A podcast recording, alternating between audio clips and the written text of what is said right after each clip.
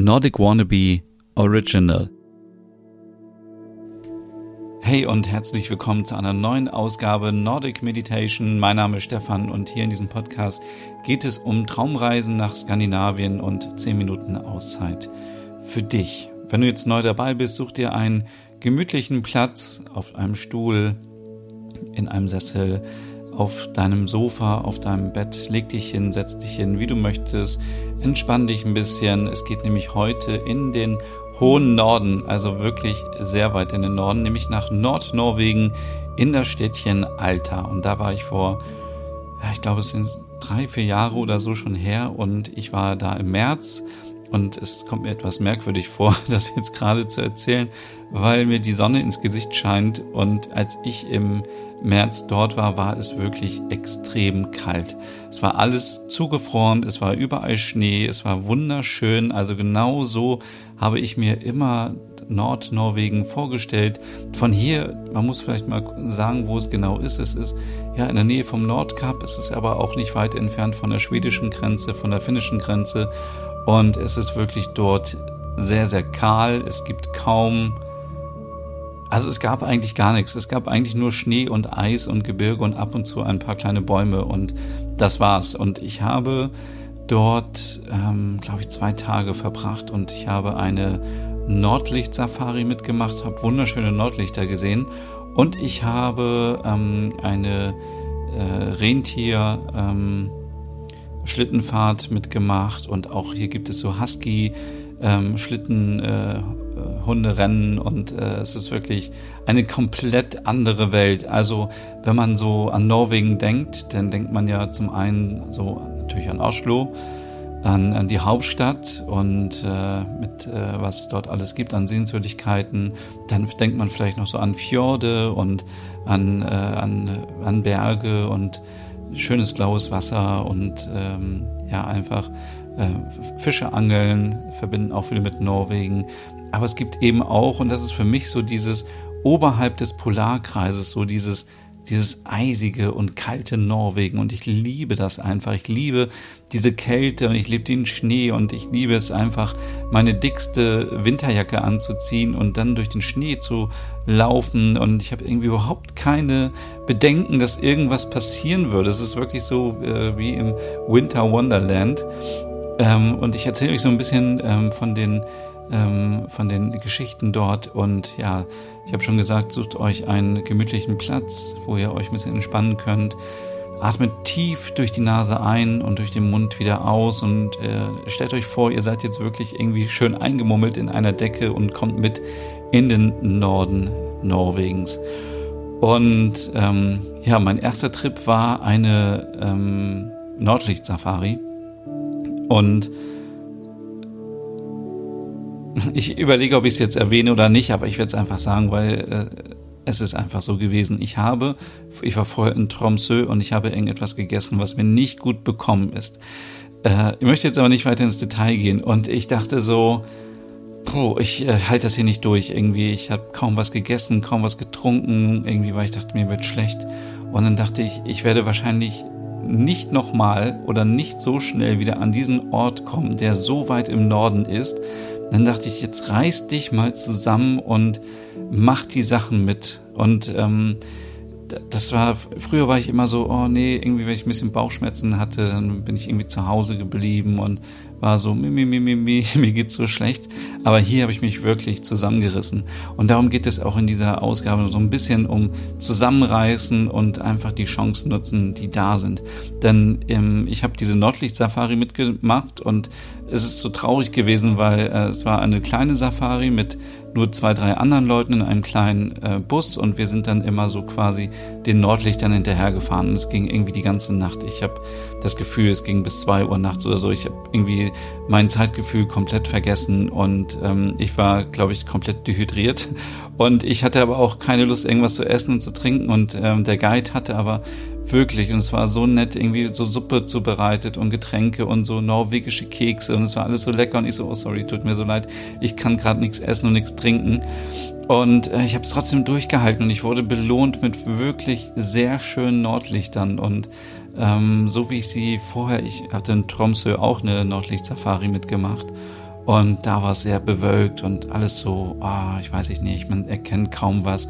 Und hier war es so, dass die Leute so wussten, wo es genau Nordlichter gibt und man stand einfach so da und es war so ein magischer Moment und es war es war arschkalt, kann man ja mal so sagen. Es war richtig, richtig kalt. Also ähm, ich weiß auch gar nicht, ich glaube, ähm, ich weiß gar nicht, ob ich da auch noch irgendwie Hosen bekommen habe oder so, weil die, die eine Dame da war so super nett, die hat gesagt, nee, also mit so einer Hose wirst du hier erfrieren. Aber ich hatte auf jeden Fall noch eine Hose unter meiner Hose. Also ich war komplett safe und war auch warm angezogen. Aber es war irgendwie auf der einen Seite so nett, dass, dass sie sich irgendwie Gedanken machen, dass man nicht irgendwie zu sehr friert und auf der anderen Seite eben diese Nordlichter. Und es war so schön. Man stand einfach da und dann kamen die Nordlichter so über, hinter, also hinter dem Berg entstanden sie und kamen über den Berg rüber. Und es war so, ah, der Himmel war klar und es war so ein schöner Anblick. Und die haben auch ein bisschen teilweise getanzt. Und dann habe ich gedacht, oh Mist, ich muss jetzt Fotos machen, wie funktioniert das? Und oh, das war irgendwie mega stressig, aber ähm, ich kann jedem nur empfehlen, der mal im Norden ist und Nordlichter sich anschaut, nicht nur Nordlichter durch die Kamera anzugucken und nicht nur zu gucken, oh, kriege ich jetzt ein tolles Foto hin, sondern wirklich auch diesen Moment zu genießen. Und ich hatte so ein paar Minuten, wo ich einfach nur den Himmel gestarrt habe und dachte, einfach Dankeschön, danke, so viel Dankbarkeit, dass die Natur so was Schönes zaubert und dass man das sehen kann. Und ich weiß, für alle, die irgendwie in Norwegen wohnen, im Norden, für die ist das egal. Also ich habe so oft mit NorwegerInnen gesprochen, die dann sagen, ja, pf, ich gucke aus dem Fenster, sind Nordlichter, ist mir egal, ich sehe jeden Tag Nordlichter. Und irgendwie für uns, für die, die nicht im hohen Norden wohnen, ist das eben was komplett Magisches. Also für mich ist das, das ist wirklich Zauberei, es ist einfach, einfach wunderschön und ah, das ist so dieses Gefühl, was ich immer habe in Norwegen, dass ich denke, ich bin so ein kleiner Mensch und ich bin so unbedeutend und die Natur ist so, so groß und so mächtig und ach, ich weiß auch nicht, das ist irgendwie so dieses Gefühl und ja, also ich war auf jeden Fall, ähm, ja, ich war total froh, dass ich das durchgezogen habe. Und am zweiten Tag ging es dann eben zu einem Sami-Dorf. Da musste man mit dem Bus fahren. Das dauerte, glaube ich, ungefähr 45 Minuten und mir war immer noch so schlecht und ich weiß gar nicht, was mit mir los war. Und auch hier ähm, so mega gastfreundlich und so nett und dann ähm, ja, konnte man sich die Rentiere angucken. Ich hätte natürlich am liebsten jedes Rentier direkt angefasst, aber ich dachte irgendwie aus Respekt, Respekt den Tieren gegenüber, also die wollen das wahrscheinlich gar nicht, habe ich es dann eben auch nicht gemacht. Dann gab es eine kleine Schlittenfahrt ähm, man konnte auch mit so einem Lasso noch üben, ähm, wie man quasi so ein Rentier einfängt, ähm, weil die Sami haben ja äh, ihren Hauptverdienst durch die Rentiere, die sie in großen Herden da im Norden ähm, ja quasi wie, wie, ja, wie so ein Schäfer quasi ähm, äh, führen und leiten und, und das ist ja deren Business und ab und zu müssen sie halt auch Rentiere einfangen, um sie zu markieren oder was auch immer. Und das konnte man üben und dann gab es halt so eine Schlittenfahrt und diese Schlittenfahrt war, war echt so idyllisch. Also sowas habe ich noch nie erlebt. So ein kleiner Schlitten mit einem Rentier und dann mitten durch den Schnee und es war, es war einfach wunderschön. Und danach konnte man dann noch in das Zelt. Das war ein, so ein Sami-Zelt. Da gab es dann noch was zu trinken und ähm, auch Kekse und Kuchen wieder. Und ich so, oh, ich konnte wieder nichts essen. Ähm, und ähm, dann wurde noch gejoigt, was ich auch sehr schön finde von ähm, den Sami, die da waren. Und das war irgendwie so ein, auch wieder so ein magischer Moment, weil ich kannte das nur aus dem Fernsehen immer und dachte, ah, das ist doch irgendwie, ähm, weiß ich nicht, das gibt's doch gar nicht in echt. Und dann gab's so dieses, dieser, diesen Joik-Gesang und draußen war es kalt und die Rentiere draußen und es war einfach auch wieder so schön und und ich war am Ende so stolz auf mich selber, weil ich es durchgezogen habe, weil ich hätte früher hätte ich gesagt, nee, ich kann nicht, ich kann wirklich nicht rausgehen, mir geht's so schlecht. Und ich habe es jetzt einfach gemacht und mein Wille war viel stärker irgendwie, ähm, dass ich dies, dieses, diesen Moment erleben kann und genießen kann, als ähm, meine Angst, irgendwie krank zu sein. Und das ist auch für mich ein wichtiges Learning gewesen, dass man wenn man natürlich krank ist, dann soll man zu Hause bleiben, ohne Frage. Aber manchmal hat man auch so Momente, man fühlt sich nur krank und denkt, man ist krank, aber man ist gar nicht krank. Und dann muss man eben sich zusammenreißen und äh, weitermachen. Und wie gesagt, es geht nicht darum, wenn man ernsthaft erkrankt ist, dann geht man natürlich zum Arzt. Aber man hat manchmal diese Tage, wo man sagt, oh nee, heute nicht, ich habe Bauchschmerzen und ich möchte dies nicht und ich möchte das nicht. Und das ist einfach so verschenkte Zeit. Also warum macht man das? Ähm, ja, also ich war einfach danach wirklich, könnt ihr euch vorstellen, irgendwie auf Wolke 7. Ich war total glücklich. Ich hatte Nordlichter gesehen, ich hatte ähm, Rentiere gesehen. Ich glaube, es war auch noch ein Schlittenhund, war auch noch da. Ich bin mir aber nicht mehr ganz sicher.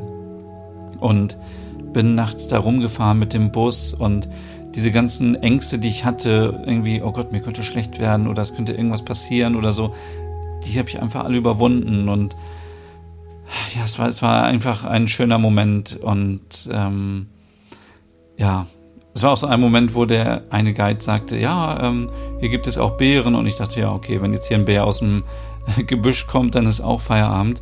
Aber ähm, ich meine, wie groß ist die Chance, dass da jetzt ein Bär kommt und ähm, ja, also es war wirklich ein sehr schöner Moment und ich kann euch wirklich nur raten, wenn ihr die Möglichkeit habt, mal in den Norden zu kommen, egal ob in Finnland oder Schweden ähm, oder auch in oder Norwegen, quasi ins Lappland. Ähm, es ist ja quasi dieses Gebiet dort. Also bis nach Finnland war es nicht mehr weit. Und damals war ich noch nie in Finnland gewesen und ich dachte, oh wow, irgendwie, wenn ich jetzt hier über die Grenze gehen würde, wäre ich in Finnland. Aber es wäre halt kein Unterschied gewesen, weil es wäre auch alles nur weiß gewesen mit Schnee und Eis. Und ähm, es gibt halt immer ein äh, Rennen dort. Und das ist auch so, ähm, habt ihr wahrscheinlich schon im Fernsehen ab und zu gesehen, so ein Rennen, was, glaube ich, von der finnischen Grenze bis nach Alta geht. Ähm, nagelt mich da jetzt bitte nicht fest, ob es wirklich diese Distanz ist, aber ähm, man hat auch einen Schlitten gesehen unterwegs. Die fahren wirklich mit ihren Hunden dann Schlitten übers Eis, über, über Schnee ähm, und äh, versorgen sich selber mit dem Zelt und es ist so dieses Abenteuer. Es ist noch so ein bisschen wilder Westen im Norwegen. Also wirklich ähm, finde ich einfach gut. Finde es richtig gut und es war eine schöne Erfahrung und ich möchte es nicht mehr missen und ich trage diese Erfahrung seitdem immer in meinem Herzen und ähm, ja, also ich glaube, das war mein Urlaub, wo ich wirklich viele Sachen einfach ähm, abhaken konnte, die ich äh, dann gesehen hatte. Ich hatte von Tromsø Husky-Hunde auch gesehen und auch gestreichelt. Ich weiß nicht, ob es mir deswegen schlecht ging danach, weil ich mir die Hände nicht richtig gewaschen habe, aber kann ich mir auch irgendwie nicht vorstellen. Dann Rentiere, Nordlichter, ich glaube Wale hatte ich auch gesehen. Also es war wirklich ein schöner Moment. Ja, und ähm, das war auch leider schon wieder die letzte Folge dieser Staffel Nordic Meditation. Ähm, genau. Ich denke, wir werden uns auf jeden Fall wieder hören. Ähm, wenn ihr noch andere Sachen hören wollt über Skandinavien, Reisen durch Nordeuropa, das skandinavische Lebensgefühl, dann kann ich euch wirklich nur meinen Podcast Der Nerd empfehlen. Da findet ihr auch einen Link äh, überall auch auf meinem Blog www.nordicwannabe.com. Folgt mir gerne auf Instagram. Und äh, dieser Podcast macht jetzt erstmal eine kleine Pause und wir hören uns dann ja, vielleicht bei der dritten Staffel. Wer weiß. Bis dann. Tschüss.